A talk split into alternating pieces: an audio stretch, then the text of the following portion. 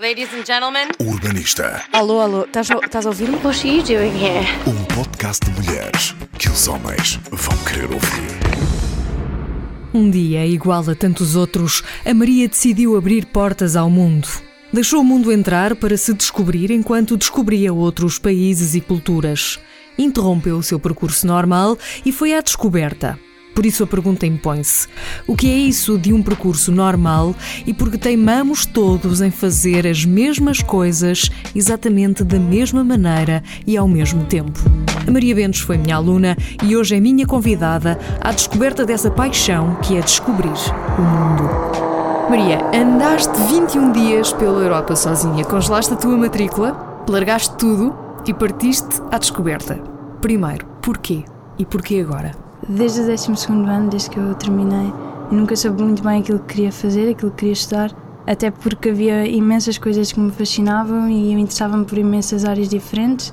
E foi então que o conceito de gap year também chegou à minha vida e... Chegou um bocado tarde, não é? O gap year chegou este, em 2016 a Portugal, pelo menos sim, sim, sim, o sim. conceito sim, em Portugal, em Portugal embrulhado. Sim, é uma novidade ainda. Porque... Decidiste sozinha ou os teus pais apoiaram? Os meus pais, claro que apoiaram e até nesse caso eles abriram a porta e tudo aquilo que eu tive a fazer foi o que... Fizeram-te a mal e disseram vai, vai, vai, Deus. Sim, não, não, mas eu... Não mas voltes tão depressa. Não, mas eu acho que esse foi o ponto de partida. O facto de eles me darem essa liberdade e esse poder de decisão que eu acho que é muito importante. Mas como é que te lembras disso a meio do ano letivo? Uh, não, não, foi mesmo desde o final, só que a minha ideia sempre foi matricular-me na universidade para depois. Ah, já estava, estava tudo planeado. Estava tudo seja, planeado. Eu vou só ali espreitar e ver como Sim, aquilo funciona. E a ideia era, era saber que quando voltasse ia ter um sítio, porque queria estudar e ter ali o meu lugar. Entretanto, com toda a organização das viagens e não sei o quê, eu comecei, entrei no primeiro semestre e. Okay, Foste fazendo as coisas. Vamos a cavalo e correu tudo muito bem. Foi então que em março ficou decidido que eu ia para Moçambique durante três meses. E como tinha o mês de fevereiro livre, depois dos exames de janeiro, fazer o Interrail. O que é que tu trouxeste desse Interrail? Quando me fazem essa pergunta, eu, eu não, não, sei muito bem o que responder, porque tudo aquilo que eu posso dizer é que eu estou muito feliz e muito realizada. Tu estavas infeliz antes ou não? Estavas só não, mas é uma a precisar de alguma coisa? É uma coisa. felicidade diferente, porque é, uma plenitude total. Eu sinto-me muito realizada, porque sinto que foi um abrir de olhos e foi um abrir de horizontes também. E perceber que realmente nós estamos num meio tão pequeno foi fantástico. E há um mundo inteiro lá fora para descobrir. Sim, é? e eu acordava todos os dias a sorrir e parecia uma, uma criança autêntica olhar para tudo. Uma tontinha uma... no comboio. É, não, eu estava era uma excitação total com tudo, eu olhava com admiração para tudo. Para... Como é que tu preparaste esta viagem? É assim, esta viagem também não era uma viagem muito grande, é uma viagem completamente diferente da de Moçambique. Uh, eu tinha o meu passo Interrail, que era, que era muito simples, porque só todos os dias eu tinha de marcar as viagens que queria fazer, por exemplo, Madrid-Barcelona, Barcelona depois Bordeaux. Ou... Foi basicamente pegar na mochila, meter umas roupas e partir à descoberta. Qual foi a tua maior aprendizagem? Eu aprendi muito sobre mim porque fui sozinha, aprendi a controlar algumas emoções. Foste sozinha? o que é isso de viajar sozinha? A maior parte das pessoas não faz isso. Vai pois com uma não. amiga, com um amigo, com um A grupo. maior parte das pessoas e das mulheres também. Eu acho que não há muitas mulheres a viajar sozinhas. Não, não há. E... A não ser em trabalho.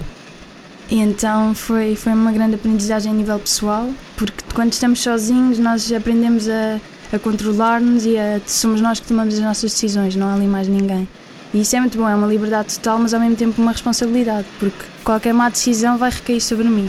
Foi uma... E não tens ninguém para ajudar. Claro. Ou para chorar, ou um ombro amigo, Claro. não é? Sim. Alguma vez tiveste receio de alguma coisa? Aconteceu Sim. algo que te Sim. assustasse? Sim, mas eu, eu acho que isso também Sentiste é que estavas em perigo? Conta Eh, lá.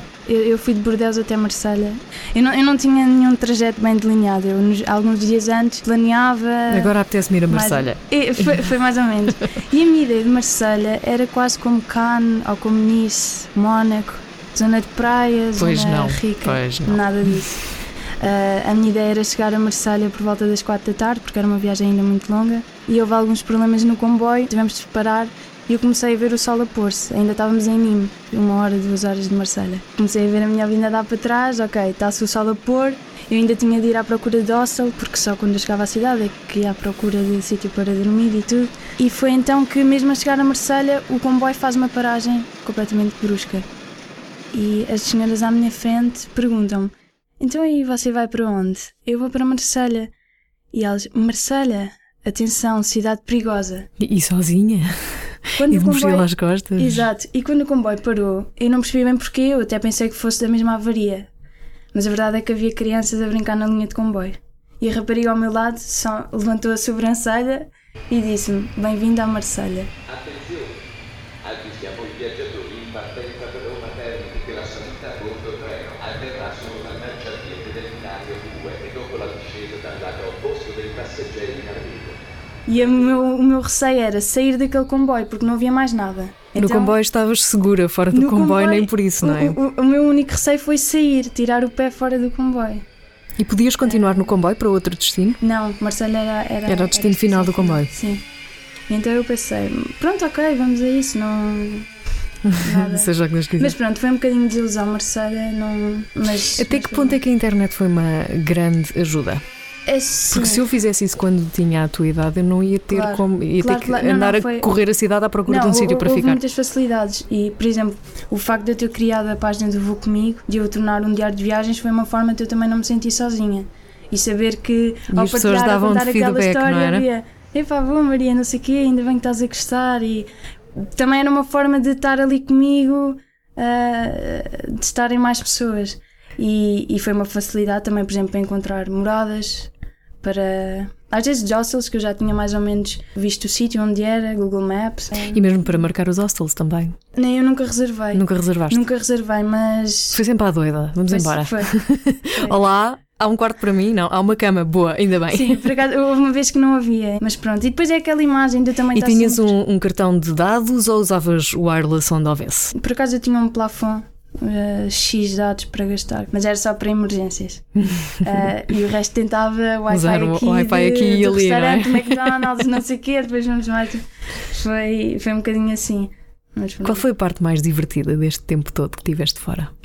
Para mim há uma única história. Quando me pedem para contar alguma história assim mais incrível, mas para mim todo o Interrail e toda a viagem, desde o momento que eu saí de, de Espanha até que voltei a entrar em, em Lisboa, para mim toda essa é a história. E houve momentos em que eu me diverti imenso. Pá, sítios lindíssimos. É uma diversão diferente, não é? É uma. Eu apreciava tudo e, e sozinha nós damos mais valor ainda às coisas. O bom dia da senhora do supermercado ou o bom dia do colega do hostel são de maneira diferente. Em que países é que estiveste? Estive em Espanha, França, Suíça, Alemanha, Holanda, Bélgica e depois voltei para trás por Paris eh, e Lisboa. Onde é que sentiste que as pessoas eram mais afáveis, mais simpáticas, mais disponíveis para, para ajudar? É assim, os espanhóis são muito vivos. Da igual que tengas 16 años. Isso é verdade. Eles não falam, eles não falam inglês, então o meu portunhol teve. Olá, carinho. Uh, e os espanhóis são pessoas super disponíveis e muito vivos. Depois há também aquele, aquele uh, estereótipo de que os alemães são pessoas muito frias e, E distantes. e eu tive uh, vários, vários casos em que percebi exatamente o contrário. Por exemplo, senhoras que viram que eu estava em dificuldade a tentar escolher na máquina o bilhete que eu tinha tirar para o autocarro e ofereceram-se para me pagar o bilhete.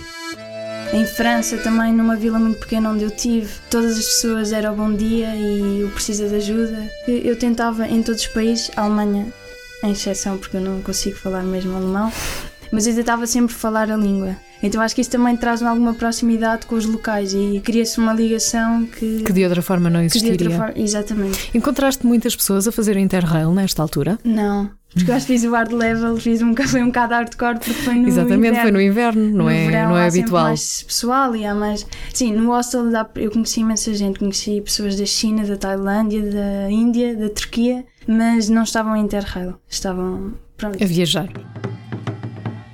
E agora Moçambique, qual é a tua expectativa?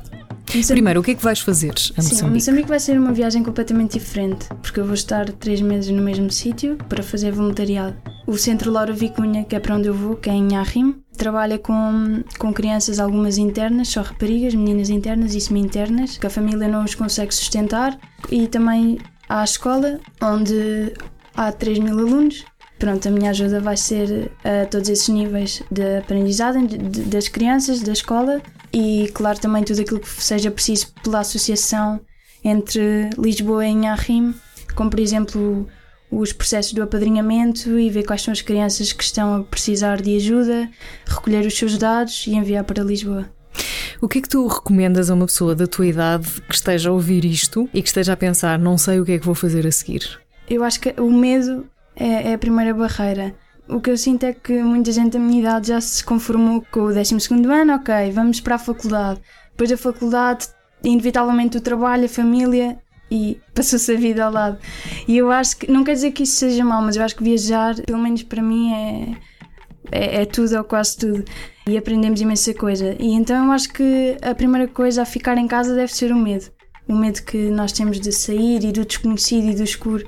E o facto de eu ter ido sozinha também me deu essa força. Se eu o fiz, porque não. Porque não... E financeiramente é impossível ou Não, é não. execuível? É, Eu, eu acho que é execuível. Aliás, eu, eu até tentei poupar imenso, mesmo em hostels, e depois era supermercado. Era sempre água de litro e meio, clementinas, era fruta e pão, queijo. Deixaste de ser a Maria Bentes, passaste a ser a Maria Clementina? Era só, era mandarinas e tudo, era tangerinas. É assim, nós conseguimos poupar e o dinheiro não é uma desculpa para não se viajar. Urbanista. Não, não, não. Isto é só um programa.